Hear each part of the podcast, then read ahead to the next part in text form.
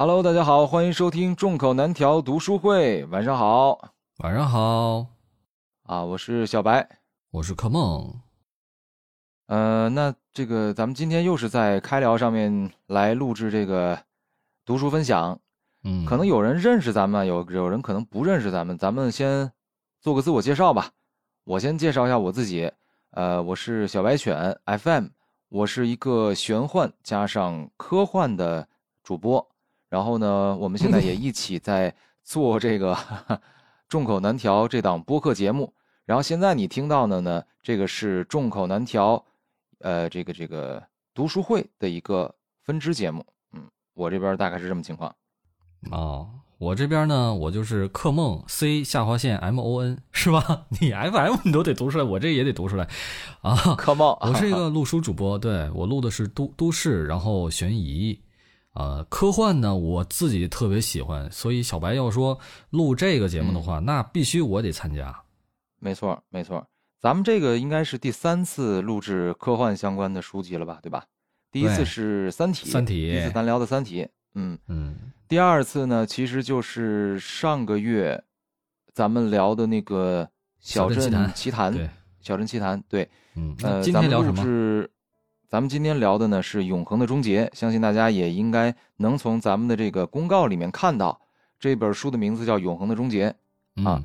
呃，我先大概介绍一下这个书的一个背景，然后咱们这个这次分享的一个流程。首先呢，我会介绍一下作者，然后介绍一下整个的一个书籍。后面呢，我们会邀请听友上上这个上麦去交流，如果大家对这个感兴趣的话。然后另外呢，我们最后会送出一本那个《永恒的终结》的实体书。这个实体书的获取方法呢，是到时候我们这个专辑会这个上传到听友会，呃不不是听友会，叫什么来？读书会，众口难调 FM 读书会的那张专辑名下。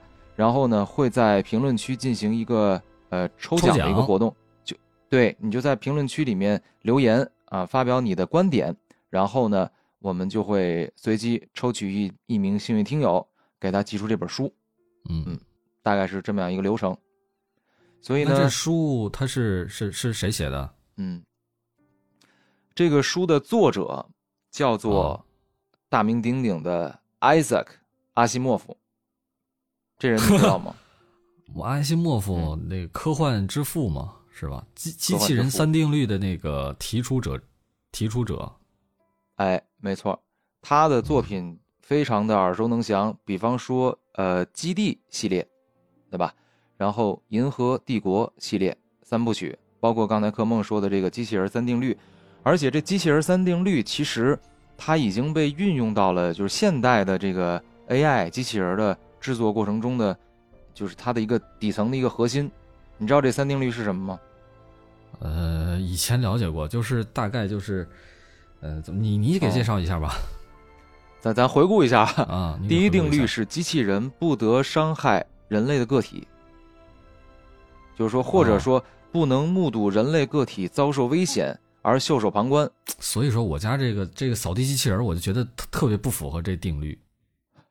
对对，他老扫我脚，他经常，他经常威胁到你是吧？对，威胁到我，威胁到猫，猫也害怕，还威胁到猫啊？对，啊，还有第二个呢？第二定律，第二定律呢是机器人必须服从人给予它的命令，这是第二条。但是啊，当这条命令与第一条冲发生冲突的时候例外，就比方说，嗯，你这个扫地机器人是吧？嗯，呃，你它不能伤害人类个体，然后呢，他也必须得遵从你的命令。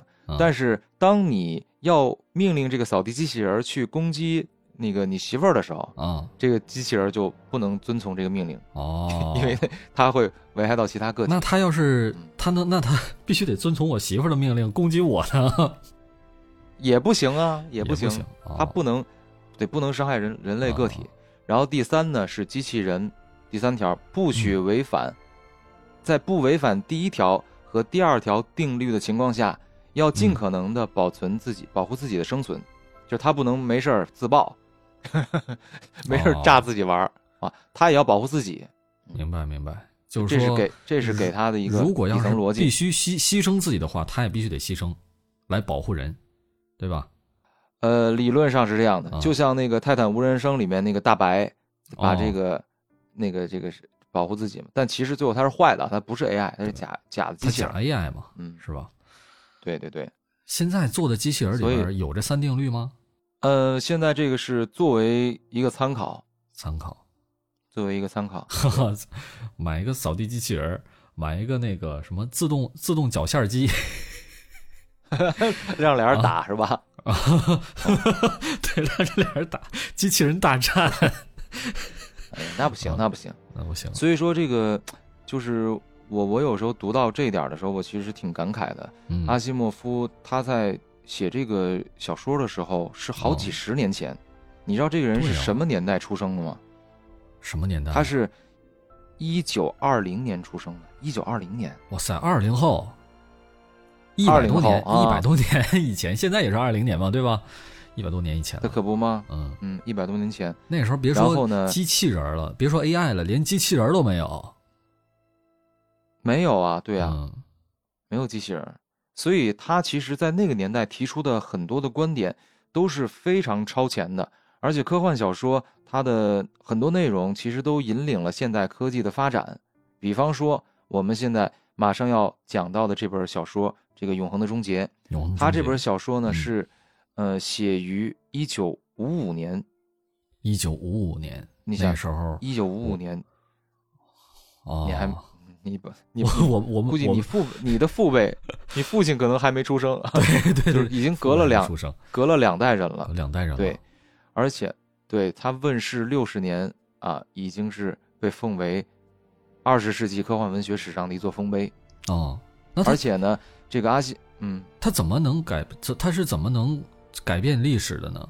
嗯，咱们马上就要说到，啊，就说这个阿西莫夫，他呢，嗯，我刚才就是可能光介绍他是科幻作家，其实他，嗯，科幻作家只是他很多身份的其中之一。哦，他还有什么身份？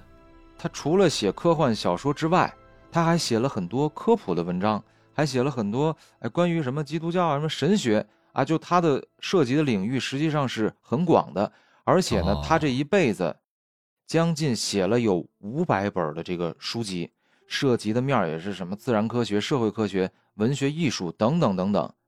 所以呢，科幻小说只是它的其中的一个领域，而且这领域就达到了如此高的高度。所以我觉得，是不是可以理解为，其实这科幻小说也不是一般人想写就能写的？你必须得在科学层面上达到一定的程度，比如说物理，嗯，生物，对吧？嗯，还有神学，神学你别别以为它是它是迷迷信啊之类的，它是，嗯，反正它它有它存在，对吧？你也不是一般人能研究的明白的。然后，他必须得对前沿科技特别特别的了解啊，什么物理，什么基这个基础物理、量子物理，你才能写好这个科幻小说。然后为什么叫科幻？它不是说呃玄幻，你录玄幻，你知道它里边没有任何的科学成分，对吧？它想怎么写怎么写。科幻那就必须得基于现在已经有的一些理论的基础上，让人一听这是真实的，这是就是将来会发生的一些事情。没错，呃，它有一种真实感。嗯，所以咱们这部小说会有在在有这各种方面有那么深入的研究。那是因为他必须得研究这么透，他才能写出这么一个小说。对他这个就是各个方面的涉猎很广，而且他的这个整个的一个沉淀是非常好的，所以他他的他的知识能够足以让他把他所想要表达的东西很好的表达出来。嗯嗯，这是我觉得阿西莫夫非常厉害的一个点，而且呢，他是这个门萨协会的会员，你知道门萨协会吗？门萨是什么协会啊？门萨协会是，呃，五十年代，呃，以牛津大学，这个这个牛津剑桥，有一位非常厉害的这个创始人，呃，他突发奇想，编制出了一系列的这个高难度的这个测试，所以就这门萨俱乐部能够加入这个俱乐部的人，基本上都是非常智商非常高的。这么样一一类人，图灵之类的吗？有有图灵，图灵图灵，我我不不太确定。反正就是当时加入这个协会的人，现在这协会也还在，也还在啊。对他就是招收的这个高智商的人群，而且他不是以这个不是以盈利为主的。嗯，明白明白。嗯，啊，继续说这书。嗯，所以说呢，这个书呢，咱们就开始正式介绍。刚才介绍的是一个这个背景背景知识。嗯嗯，我来介绍一下这个书啊。这个书的故事是发生在呃，具体的年份其实我不好去定义。但是呢，我可以用一定义呢。呃，这么说吧，这个故事呢，它应该是从未来，呃，应该发生的点是在未来。就是说，人类在二十四世纪的时候，建立了一个几几年？嗯，二十四世纪，应该是二五几几年？二五几几年？对，咱们现在二十一世纪嘛。哦，二零对，哎，我看二十一世纪，对，没错，对吧？对吧？嗯，二十四世纪的时候，人类建立了一个叫做永恒时空立场的这么样的一个东西。这个东西是干嘛用的？时空立场啊，对。这东西是干什么用的呢？它是为了控制人类的历史的演化。也就是说，人类在一段呃相对时空的过程中啊，不说相对，咱们引引用这个书里面的一个比较专业的词，叫做普通时空。就是说，在普通时空内，它里面定义的是二十四世纪到七万世纪左右，这个叫普通时空。七万世纪，对，七万世纪，我操，那是多少年啊？七万世纪，七万世纪，那七万乘以一百啊，七万乘以一百，那就是七百万啊。对，现在是二二才四位数，它是七百万多少年？我操啊！对对，这这人类能活到那时候去吗？啊啊，就无法想象，无法想象啊！七万世纪，就是说二十四世纪到七万世纪，这中间这段时间。呃，举个什么样的一个例子呢？就相当于你在看一看一个这个电视剧，或者说你在看一个电影你可以把其中的一段时间的时间条，你随意的去拖动。哦，这个就快进或者是退退。哎，对，比如说我退到二二五零零年，然后我又退到三七八五七 多少年，对吧？啊，对啊，对，这意思。你可以快进啊。然后这段时间呢，叫做普通时空。这段时间普呃普通时空里的人类，对于他们而言，这个时这个时间是一直，呃，按照一个方向去流动的，就像咱们现在就都是从过去往未来流动的啊，线性的。但是，呃，人类掌握了一个技术，他们呢建立了一个叫做全时委员会的这么样的一个一个机构。这个机构呢，能够从这个普通时空里面去抽离出来，就相当于抽离出来，哎，就相当于咱们之前分享的这个《小镇奇谈》里面那个造物主，就是我是在四维上面，我看你这个三维的时间，就是我可以观测你在二十四世纪和七万世纪中间的任何一个时间点，我不仅能观测。我还能进到你这个世纪里面去，就有点像这个，呃，咱们小时候都看过这哆啦 A 梦，对吧？哆啦 A 梦的这个任呃不是时时间时间机器，时间机器就是野比的那个桌子小桌堂里边一进去，他不就进到那个，呃就就回到什么什么远古，然后又去到未来，对吧？你看过机器猫吧？啊，就相当于那个概念。那它的目的是什么呢？它的目的是为了让这段时间内人类的历史上没有没有太大的这个灾难，所以呢，哦，他来控制这个，哎，他来控制，他来控制这个整个的历史的演变。嗯，举个例子，这个机构就全市委员会下面有几种职业，一种职业呢叫做时空观察师，就是。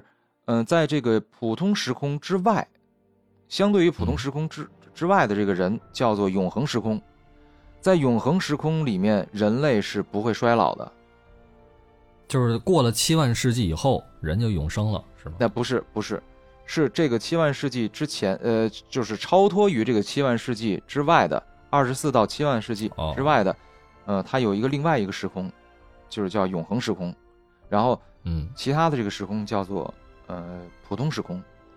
那么嗯。全市委员会呢，它定期就会从普通时空里面去抽取一些他们觉得有潜力的人，把他们抽取过来，变成永恒之人，然后呢，来这个参与永恒时空的管理。然后刚一进去的时候，叫做时空菜鸟，他要经过长时间的学习啊，就有点像上警校一样，知道吧？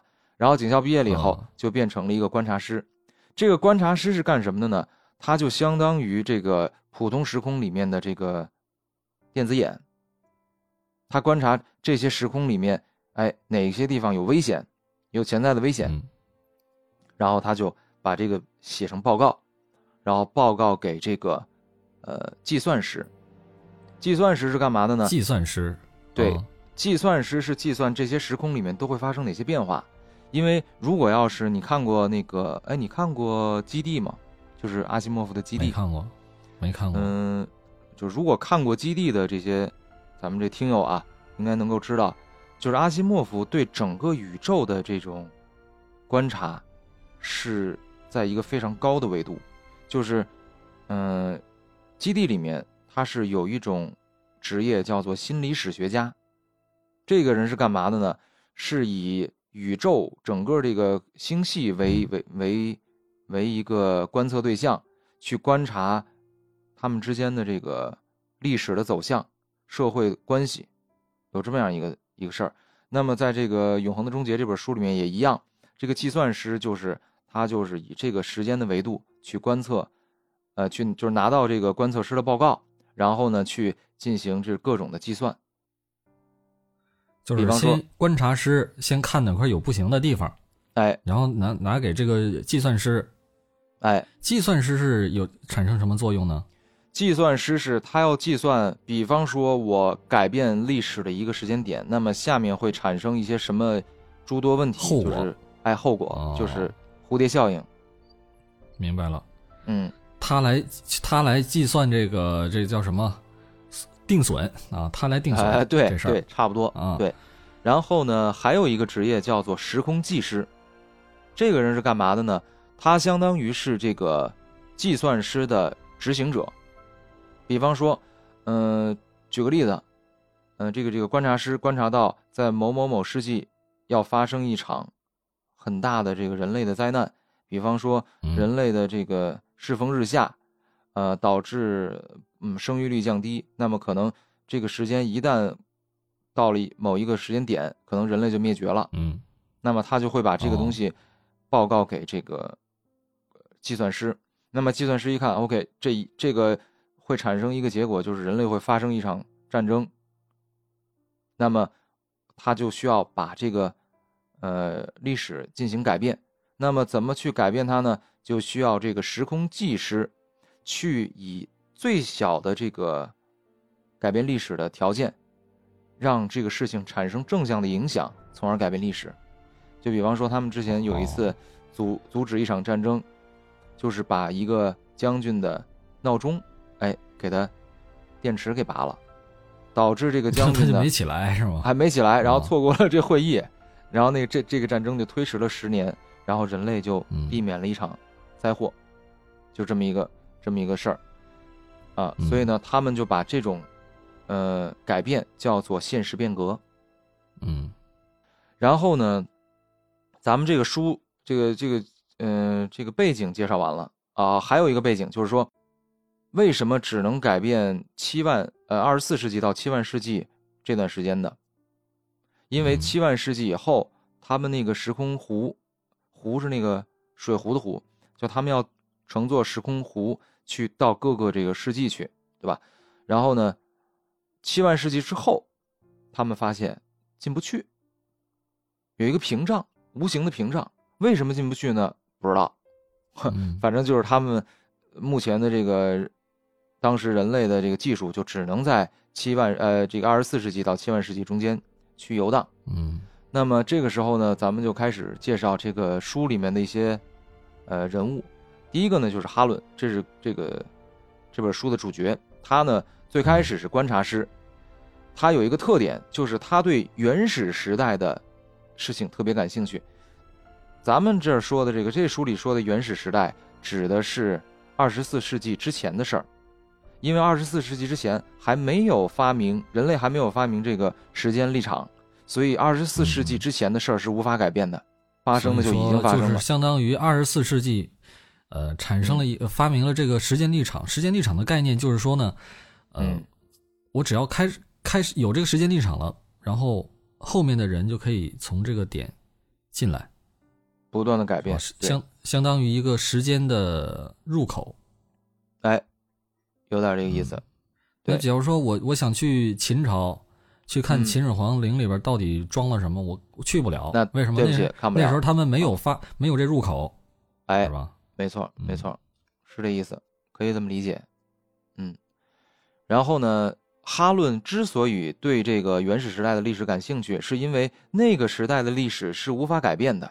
而永恒时空，就这个有有时间立场发明之后，任何事情都是有可能改变的。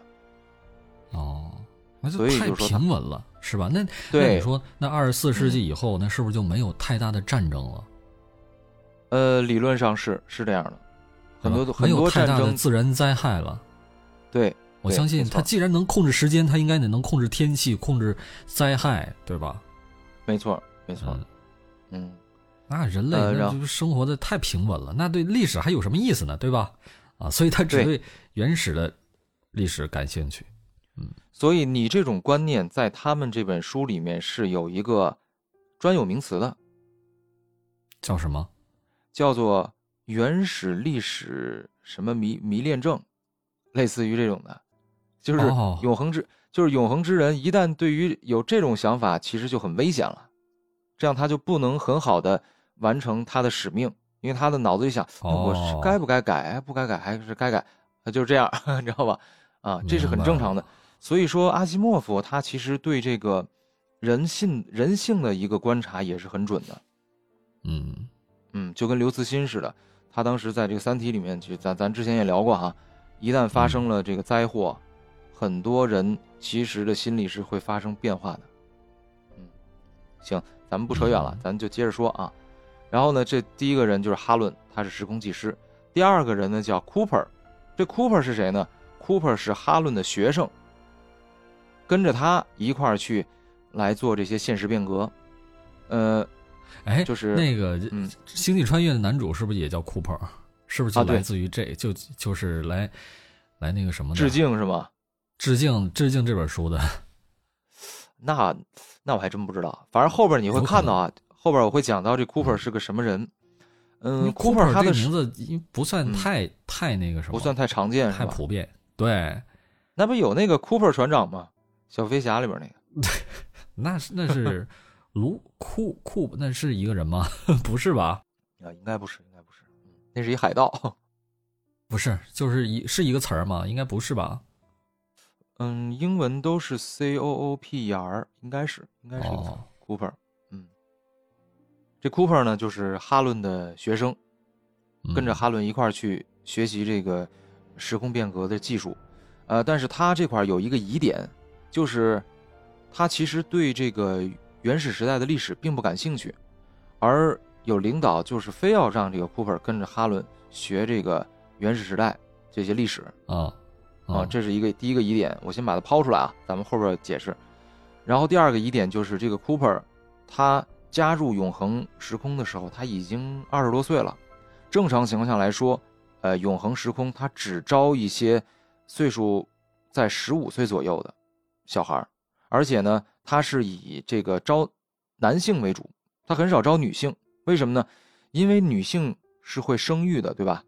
女性生育以后会对历史产生的影响要比男性要大。就这个全师委员会。他选这个永恒之人的，呃，这个这个原则就是尽量选那种孤儿、无依无靠的，就是把他从历史的某一个点抽出来以后，对这个历史不会产生太大影响，主要选这种人。嗯，OK，然后这是 Cooper 说完了，就跟就跟 FBI 选特工似的。有点那意思。家人，你不能有家人。你要有家人的话，你可能你你会那个行使你的私权之类的是吧？给你盈利，有可能，嗯，有可能有你有羁绊，现实中你有羁绊，那就不行。最好是无牵无挂，是吧？对对对，嗯对。然后对，这然后你就你这个提到了一点非常重要，就是永恒之人也不能娶妻生子。哦，你看，果然是伯伯，对吧？是不是？啊，克伯伯是吧？啊，FBI、CIA，呃，然后这个永恒之人呢，甚至呃，与这个普通时空里面的女性，如果她想发生一些关系，她还得向全市理理事会去报告，因为如果万一呃，这个这个女性她怀孕了，那么也会对现实发生一些影响，因为他们这些时空技师。他们平时做的就是把那种毫不起眼的这个事情，让他去改变历史。所以说，全市委员会他不知道你这生个孩子，那这已经是很大的事儿了，这不是小事儿了，是很大的改变，就不知道对历史会有什么有这个改变。比方说，他们也之前为了阻止一场战争，结果呢，他做了一场现实变革，导致这个一种癌症的特制呃特效药。晚了差不多二百年问世，然后死了很多人，所以他们对于这种这个灾害就是影响的评估是非常准确的。那他这回他他那他还不能再改了吗？上回改的比较可以改，再改可以改可以改，但是他们尽量让每一次的变化不产生叠加效应，就是我我是有目的性的改啊，我不想产生意想不到的。明白了，就改一次都有可能会有意想不到的东西，更何况你反复去改呢？对吧？风险太大了。对，计算师那那个定损那个就就不干了。对，他这没法定损了。嗯嗯啊，我这怎么算啊？我靠！哎，那他怎么打报告啊？就比如说，我想跟这姑娘发生关系，报告我忍不住了。那那就不知道了。这书里这书里 没写，书里写的全是不让他不让这么干的。哦。那那没写那报告，你说我想看那报告，那那没没有，那你这个你得到这个刨坟。你说我这 我老录这个都市文的，我就报告我流鼻血了，我我叶灵又流鼻血了。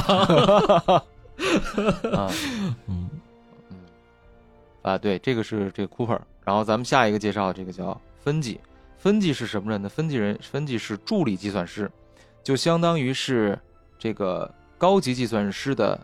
下边一个等级的，他说他也计算，哎，助理。哦，嗯，这个人角色嗯有一些戏份，但不是特别的重啊。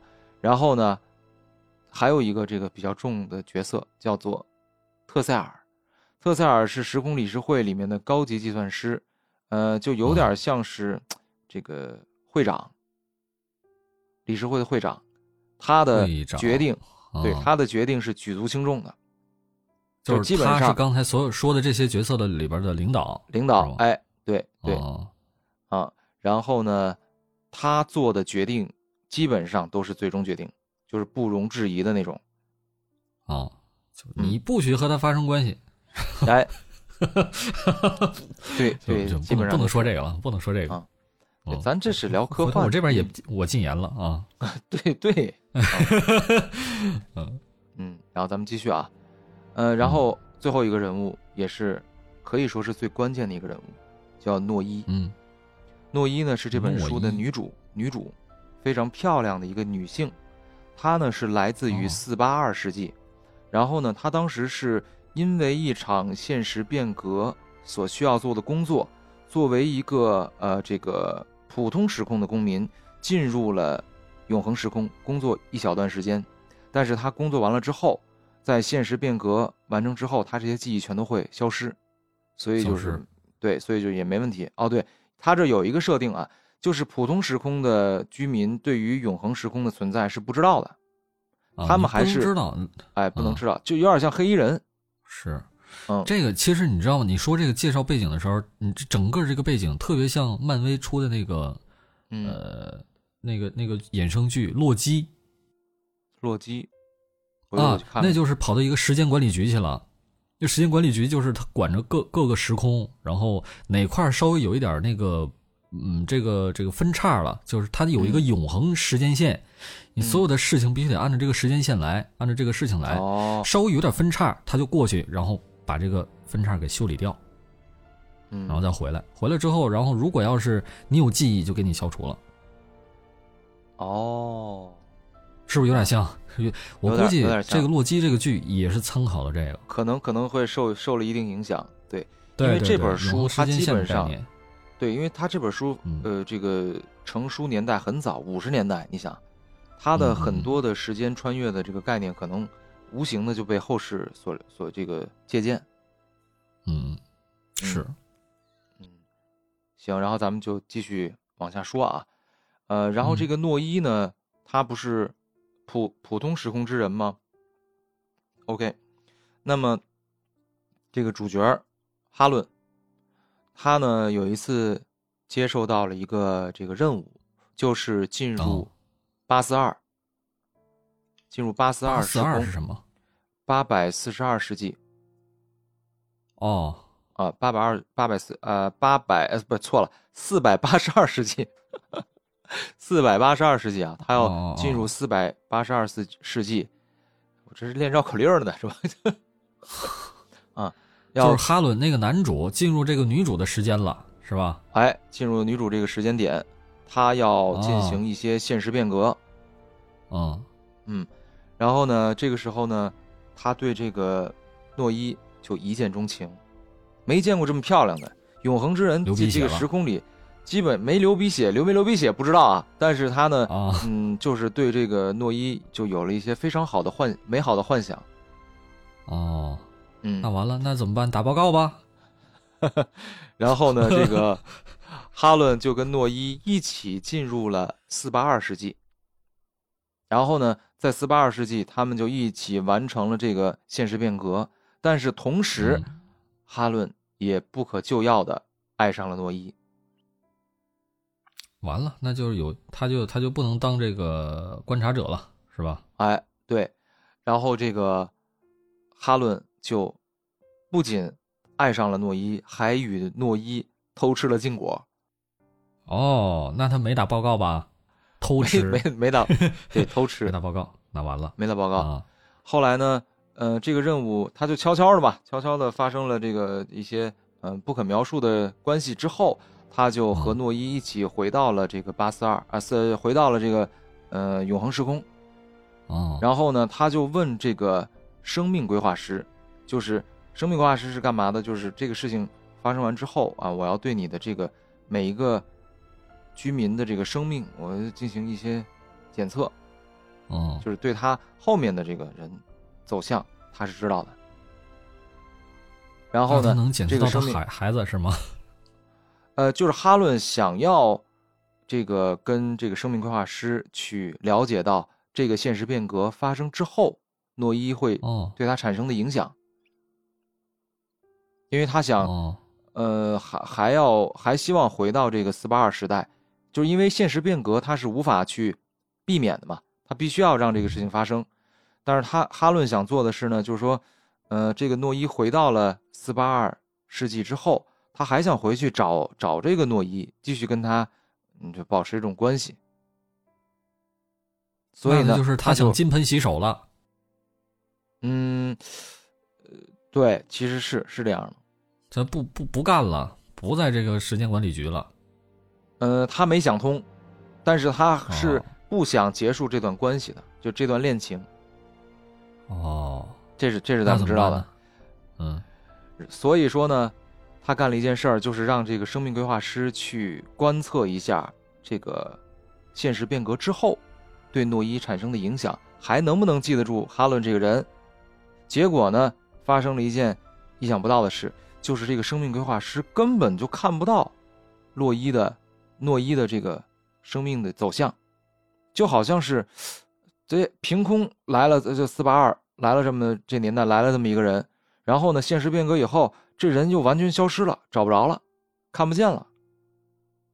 他说，哦一般情况下是不会这样的。一般情况下，哦你比方说你这个人出生了以后，嗯，你是父母是谁，你成长环境对吧？这些都能看到的。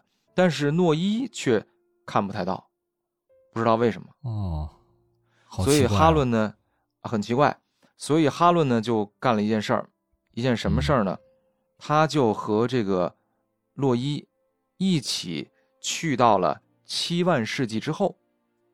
因为咱们刚才说了啊，呃，当时的这个，当时的这个这个人类时空立场只能改变二十四世纪到七万世纪这段时间的之间内容，之间，相当于七万世纪之后的这个事儿，我是另外一部电影了，你这进度条拖不过去了，所以呢，他就想到七万世纪之后，去把那个洛伊藏在这个七万世纪之后，然后等四八二世纪的这个。现实变革完成之后，再把它给蹬回来，这样的话，它不就不受影响了吗？那么问题来了，人家都调调不了七万以后的那个进度条，他怎么能调呢？他怎么能过去呢？呃，他能，就是说改变不了七万世纪的事情，但是他能够进入七万世纪之后。哦，他改变不了。就七万世，对，七万世纪之后没有人了。哦，这是以后，这是后边说的吧？啊，这是后边说的事儿。所以呢，他当时就把这个洛伊放到了大概是在十一万世纪左右。然后呢，他就去完成这个现实变革。完了以后呢，他高高兴兴的说把诺伊接回来。结果他发现他饿死了。我不不是 饿死了什么鬼？那那不是把它放到十一万世纪，那就是没有人，那就没有吃的，没有吃的，那他怎怎么活啊？这这就他完成这个事儿之后，对于诺伊的这个观感来说，就是一瞬间。哦，明白对吧？饿不死，就是一瞬间的事儿。但是发生了一件意想不到的事儿，就是他在十一万世纪的时候，哎，发现了一个这个无形的屏障，感觉过不去了。无形的屏障。啊，被卡住了，他那个时空弧被卡住了，过不去了，所以呢，他就非常的愤怒，他就觉得是这个是呃全市理事会在从中作梗，肯定是发现了他跟诺伊就是产生了爱情，并且发生了一些不可描述的事情，所以呢，他非常的愤怒，就跑回去跟这个他的顶级上呃顶头上司这个特塞尔叫板，说。你不许那个拦住我，我我那个我就是跟诺伊这个这个我们俩产生爱情了，我大不了 我就不干了。然后呢，这个特塞尔他说，其实我们知道，早就知道了啊，但是你也不用把这事情做的这么绝。然后那个哈伦就说了，就说，嗯，我这个提出一个一个这个疑问，嗯，因为当时啊是二十四世纪的时候。不是有的这个，呃，时间立场吗？哦，建立了永恒时时空的这个时间立场，然后建立立场的这个人呢，叫做马兰松，马兰松是个教授。马拉松，啊啊，不是马拉松，马兰松，马兰松过去的，嗯嗯，马兰松。然后呢，但是，呃，直到二十七世纪的时候，这个时间立场的相关的理论。才建立出来，那么也就是说，我们如果按这个逻辑去推论的话，也就是说，时永恒时间立场，它实际上是在理论正式建立之前就产生了，这就不符合逻辑，对吧？二十四世纪就有了，哎，二十四世纪，二十七世纪才有这个理论理论支撑，哎，哦，这是他的第一个疑问，第二个疑问呢？就说，为什么 Cooper 就是这是我之前提了，为什么 Cooper 对原始社会的这个历史不感兴趣，但你也非得让他去学，哎，跟着我一起去去学这个这个这个啊，已经不是适龄儿童了，变革啊，已经不是适龄儿童了。后来呢，这个特塞尔面对这些疑问，他说：“那这样吧，我也摊牌了。嗯，其实你现在做的这个事情。”是为了，是我为了让这个永恒时空能够一直保持下去，为了让因果链能够闭合、能够闭环的一个重要的原因。其实，马拉松这个马兰松被你被你带的，马兰松教授，他实际上并不是二十四世纪的人。哦，他是七十八世纪的，而七十八世纪的。这个人呢是谁呢？他其实是 Cooper，Cooper 是是七十八世纪的 Cooper 进入了七呃，就七十八，带着七十八世纪的这样的一个记忆，去到了二十四世纪，去给这个马兰松教授传授呃这个时空立场的知识。而这个这个记录是记录在哪儿的呢？记录在七十八世纪一个叫 Cooper 的人的日记里面。这个日记里是怎么写的呢？说我在什么什么什么岁数的时候，我跟随着一个叫做，呃，叫什么来着？这个这个这个主角啊，哈伦，跟随着哈伦一起来到了二十四世纪，找到了一个叫做马兰松的一个教授，并且传授了他这个时空永恒时空立场的这样的一个技术，让人类得以建立永恒时空。你知道吧？这是这是果。因果，因果，这是果。然后呢，如果要是他们不把这个因给创造出来，那也就没有这个果了，对吧？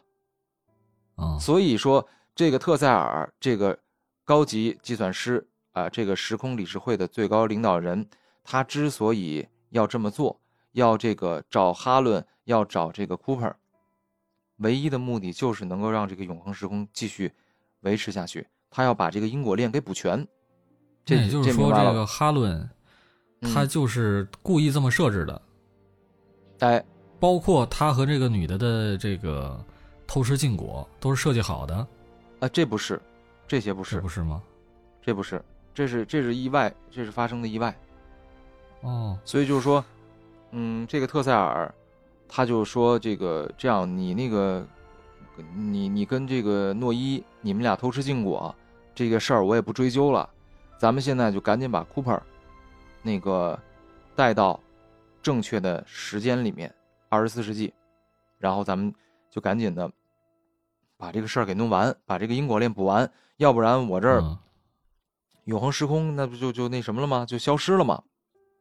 哦，他为什么这么说呢？是因为。哈伦在这个之在发发现他进不了这二十呃这个七万世纪之后，他干了一件事儿，就是他把 Cooper 扔在了一个不知道随便扔哪儿了，扔在一个年代，所以就是这个他现在等于就拿这个要挟，就是破罐破摔了。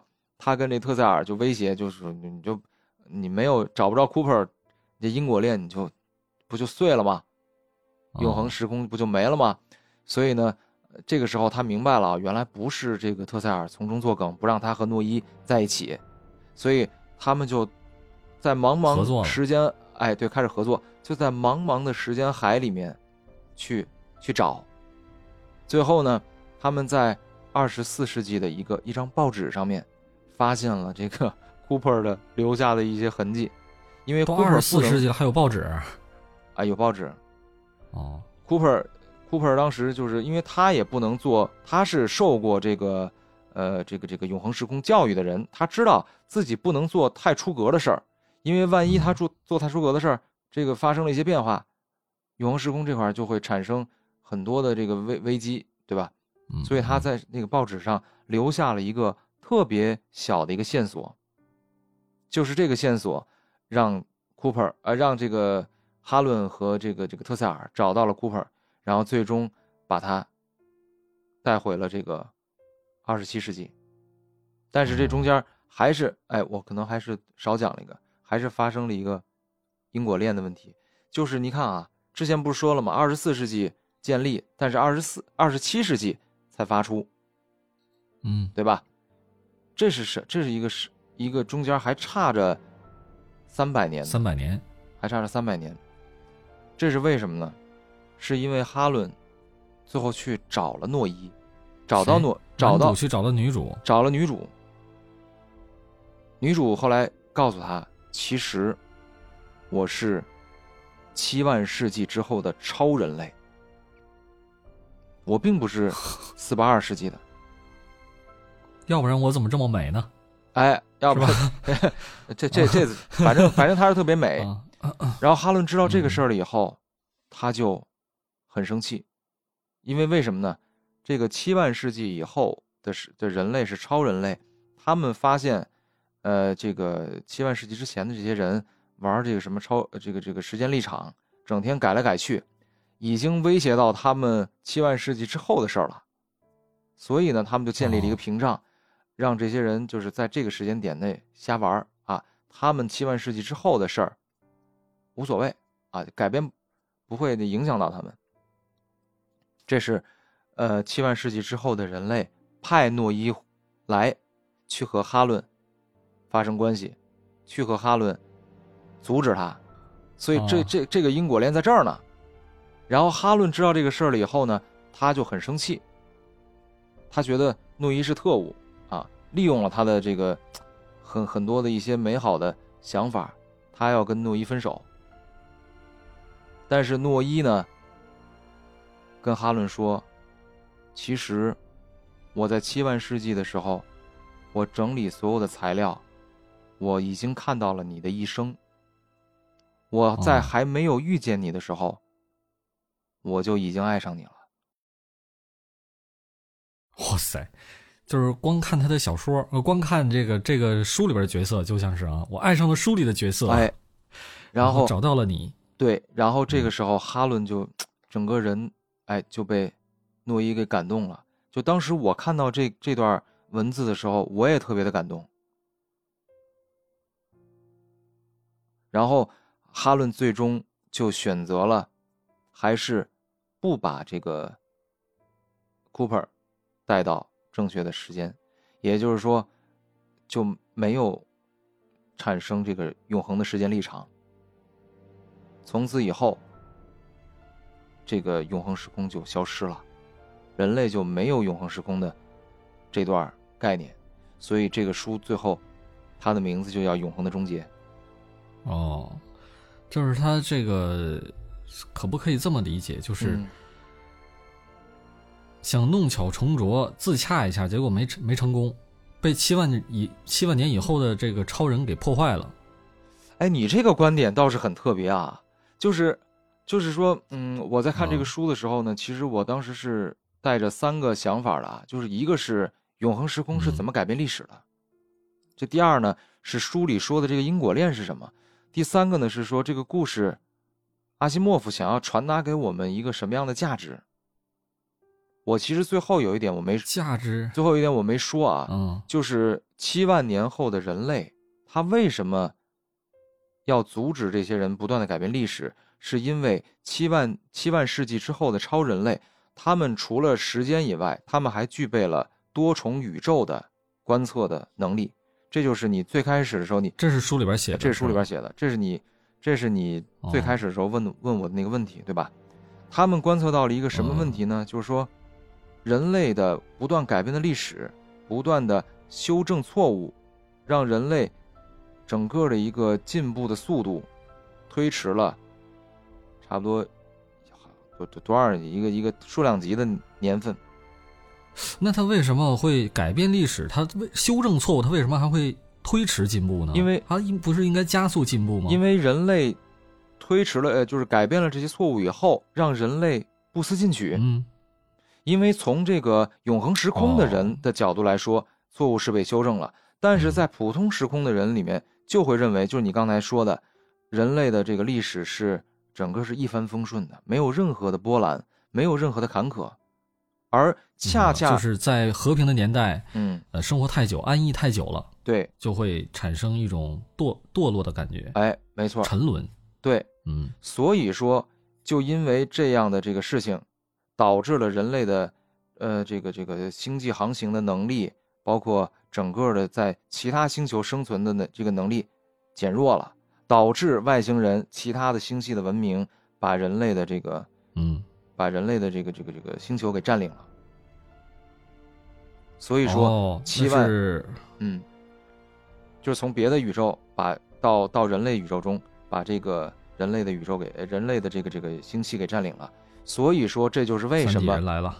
哎，对，你我估计《三体》肯定也受到这个影响。你想这书这么这么经典，肯定大刘当时看了，这这这咱没法印证啊。对，啊，但是。嗯，书里面表达的是这样的一个观点，就是阿西莫夫觉得，人类不断的改变这些历史，会对人类造成影响。人类之所以能够进步，能够进步的这么快，就是因为嗯，是不断的对于错误的认识，不断的反省。所以说，其实，嗯嗯，这个价值也行一会儿一会儿我再说吧。嗯，所以说呢，这个书里面，哈伦是选择了永恒的终结，跟诺伊一起回到了原始时代，然后过上、哦过上了这个没 没羞没臊的幸福生活。原始时代就不穿不穿衣服了，就是吗？不，这咱们说的原始时代是二十四世纪之前，就是还没发生、还没有发明那个永恒立场之前，这段时间的事儿。那你这我没发明这个衣服之前也算是原始，哎，对对对对对，可，但是不太幸福啊，那个时候可能也幸幸福。可能也幸福，只是，嗯，咱们理解的幸福不一样，是吧？有可能是这样。嗯，但是他们体验过那种后现代的生活，他就受不了那种古代的，是吧？要不然为什么《黑客帝国》会把那个机器会把那个人类的那个时间节点设在一九九九年？因为那个时候，哎，社会比较进步，大家有有电视、有广播、嗯有报纸、有各种娱乐。呃，虽然没有没有过度聪明的这个 AI，但是也正是因为没有这个 AI，所以没有太大的威胁对人类。所以说九九年设置在年，一九九九年所以。说九九年是 AI 的元年是吗？在它的设定里，嗯，对，所以《黑客帝国》是这么说的啊，嗯是把人全全都圈养在一九九九年那样一个大的环境里面，嗯哎，是最幸福的。嗯嗯，明白了。所以说，所以说这个故事就是让我们觉得，嗯，从人，它是从时间的时间轴来说，让人类的历史不断的发生改变。然后，其实我下一次吧，我想分享的是一个嗯有此两本书，一个是这个我最近刚刚听的一本书，叫做《七夏娃》，还有一个呢是啊，七夏娃七，夏娃也是一本科幻，然后还有一本书呢是刘慈欣的一个短篇，就我之前跟你提过，叫做《不存在的节日》。这个呢是讲哦，人类的这个，嗯，大概意思啊，就是说人类文明如果想要突破，必须要离开这个地球，就是地球相当于是人类的一个母体，就是人类的子宫。如果你不离开的话，就一直在舒适区，你没办法嗯嗯嗯，能够达到一个更高的这个科技水平。嗯，下一次咱们分享。就是想要想要进步就不能太舒服，哎，对，这是为什么呢？就是说地球太那个了，地球的环境太太好了。你说你要到火星上，环境很恶劣，是吧？那你肯定会需要促进你这个科技的，呃，科技的进步，你才能生存下去，对吧？那你说这些挫折对我们来说到底算是好还是不好呢？就比如说嗯有这个疫情，我觉得，哎呀，其实人类历史上一直都是伴随着各种自然灾害、各种天灾人祸吧。你像疫情属于天灾，对，人祸也是人类唯一，嗯，学就是一直在重演的就是教训嘛，就是历史一直在重演。其实我们家现在都没有那个，我们家这儿现在疫呃没有太没有疫情，没有确诊病例，但是嗯也要嗯做全民核酸。我给我的感觉就是嗯没有挫折的情况下，万一要是有呢，要先历练历历练，嗯，演练是吧？所以就是对，先演练好了，以免到时候挫折一来了，这这个全麻爪。嗯，也有道理。对，其实我我感觉，像人类的科技的进步，嗯，进步到这种程度了以后呢，嗯有可能就会使人类产生进化上的倒退。为什么这么说？假如说举一个嗯简单的例子，呃，近视，嗯近视眼这个东西，其实在古代很少见，但是现在特别常见，而且这东西你有了之后，你可能下一代还会遗传，对吧？你所以你看现在上高中、上高中、上初中那个校园里面去，好多学生全都戴着眼镜儿，是是，这在远古时代是不可想象的。为什么？因为你在远古时代，大家需要狩猎的时候，你如果是个近视，就是眼神不好，你可能马上就会就会被自自然选择所淘汰，是，对吧？你可能就会被就会野兽野兽吃掉，或者是你因为打不到猎而饿死。嗯，所以眼睛是人心灵的窗口，但是在是生存所必须的一个器官。嗯，现在现在人慢慢的慢慢的在在这个在退化。视力在退化，因为现在不需要打猎了，大家农耕时代都和平了嘛，对吧？然后就算有近视眼，然后它可以辅助嗯那个外部的器械，就是眼镜，来进行矫正。慢慢的，有可能慢慢的、慢慢的人，所有的人全都不需要视力了。现在，假如说有三分之一的人是近视，三分之二的人还是正常视力，嗯，有可能到一百年之后。如果世界还这么和平，呃，生生态环境还这么优越的话，有可能就变成了所有人全部都是近视，甚至有的人天生目盲，他也可以生活的很好。嗯，有可能就像人类的尾巴一样，人慢慢就不需要视力，它就退化掉了，就没了。对，我觉得你说的这个，嗯，有道理，确实很可怕，是不是？确实是，就跟咱那个后槽牙似的。再有就是很多疾病啊。啊，很多疾病我们现在可以治疗了。嗯，嗯，比如说像，嗯，为什么有的时候我们感觉好像生育率这么低，就是不孕不育的人这么低？有没有想过，可能就是因为医疗太发达了，然后慢慢慢慢慢慢的，人们不需要自然受孕，大家都可以做做那个试管婴儿了嘛？嗯，对吧？慢慢的，哎。就不需要自然受孕，它也能繁衍后代。你这，所以你这是中医中医的理论吗？不是啊，这就是自然选择，就是进化论嘛。进化论就是优胜劣汰，现在劣的汰不了，呃，汰不了了，劣的现在也能也能那个留存下来。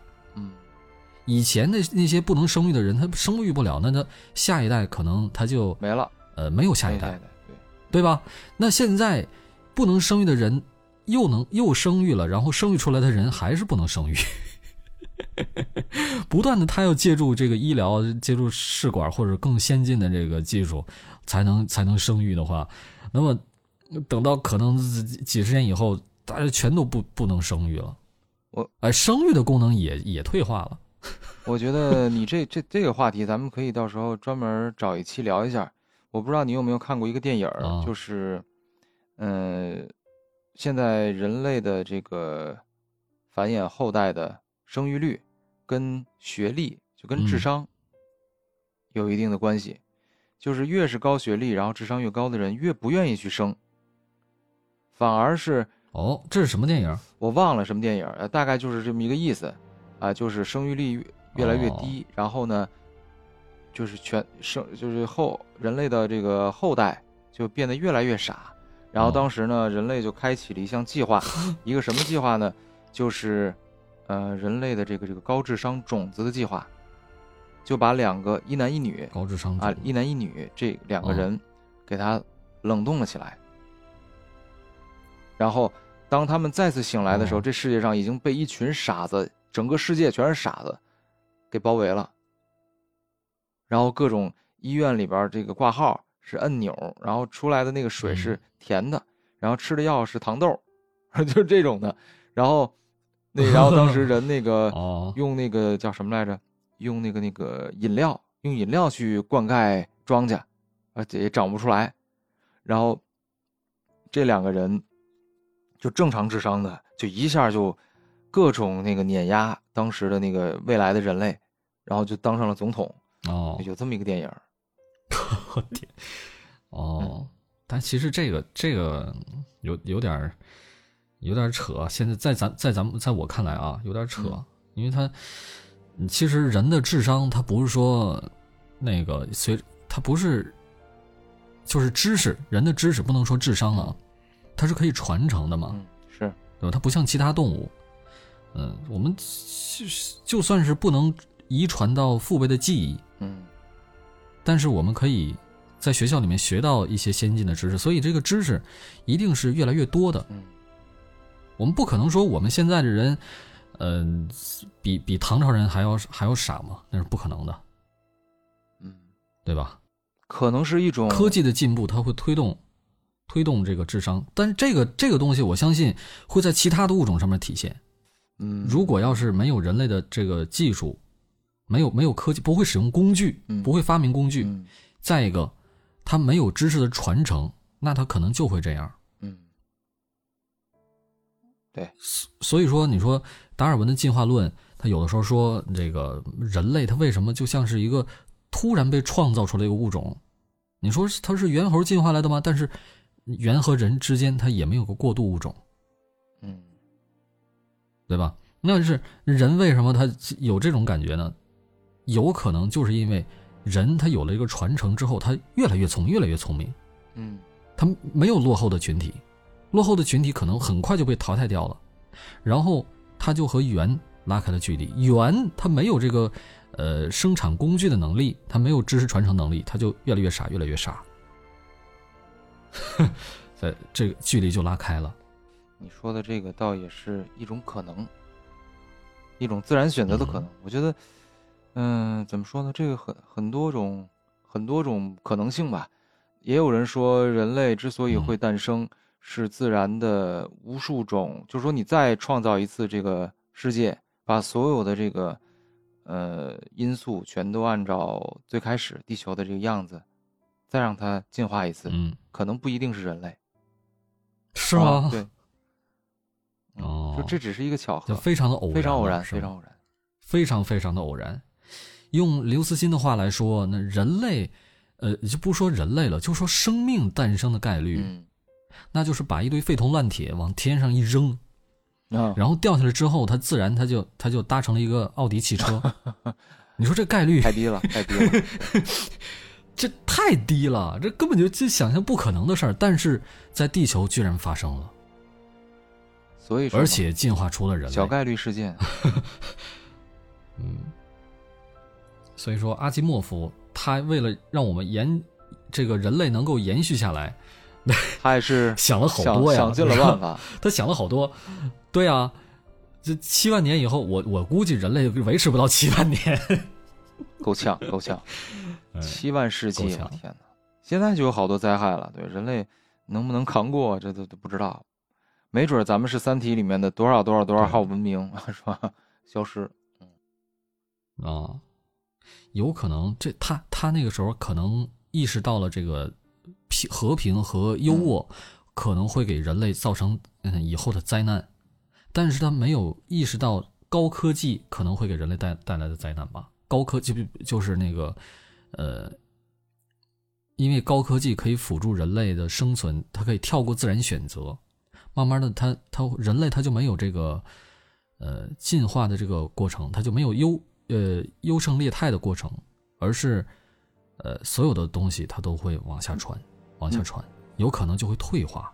嗯，其实阿西莫夫他是有这个这方面的思考的，就像你刚才说那个机器人三部曲，对那个 I Robot，他很早就对于 AI 这些东西，他已经有了一些警警惕了，对，嗯。所以就说，咱们现在二零给咱们一些对，咱们现在二零二二年看一九五几年。当时写的科幻，那真是科幻啊！还有好多东西其实都已经变成现实了，对吧？比方说，我记得《机器猫》里面有一个有一集里面是，呃，就是野比为了让各个小伙伴们都知道自己在哪儿，就发了一堆什么星星啊、月亮啊一些标签然后机器猫那儿呢就有一个屏幕，就能看见这个这些人都在什么地方。那现在不就已经实现了吗？好，就跟那个卫星卫星定位似的，对啊，而且比它那还要准。所以就是，呃，包括第一颗人造卫星也是那个阿瑟克拉克当时写的一部小说里面，然后就是给了人类灵感嘛，变成现实了。所以说，我觉得科幻小说，嗯，可能咱们现在看是科幻，但是过两年以后，可能很多事情都变成现实了。它对于现实的指导意义，其实。也是很大的，嗯，上个价值啊。但是我感觉他这这阿基莫夫这个这个书啊，什么时候看都不过时，都是科幻，绝对的。那那那是那是确实是，那太太太幻了。这个，我觉得这本书我可能也就是只讲了它的一个大概的框架。如果大家感兴趣的话，可以看一看，这里面有很多细节，很多让人 拍案叫绝的脑洞，可以去看看。嗯，包括这个，嗯，其实喜欢看这个爱情故事啊，这个诺伊和哈伦两个人之间的爱情故事也非常的 感人。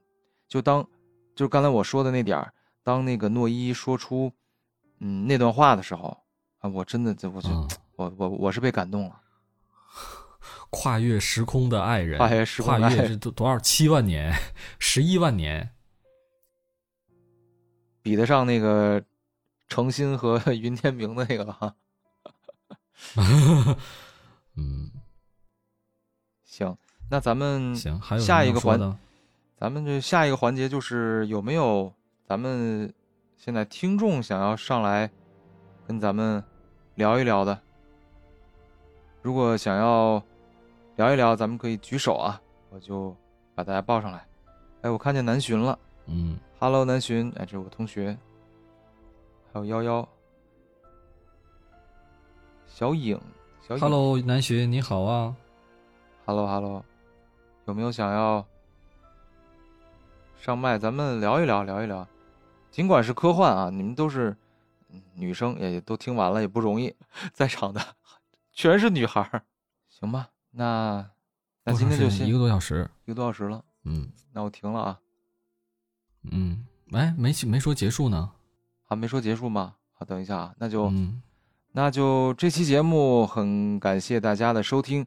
呃，然后像刚才咱们在节目刚开始的时候说过的，这期节目将传到众口难调读书会的这张专辑下面，然后我们会随机抽取一名呃这个留言的听友朋友，送出一本。阿西莫夫的这本《永恒的终结》的纸质书，也欢迎大家哎踊跃的去留言啊！有没有阿西莫夫的签名？对 阿西莫夫已经去世了。哦，二零后，二零后，二零后，没有。要不你给签一个得了？我就直接有有小白犬的签名也不错。有白白西莫夫是吧？那白西莫夫 FM。太行我拜拜。OK，行，那咱们这期就到这儿，我们下次再见吧。下次再见，拜拜，拜拜。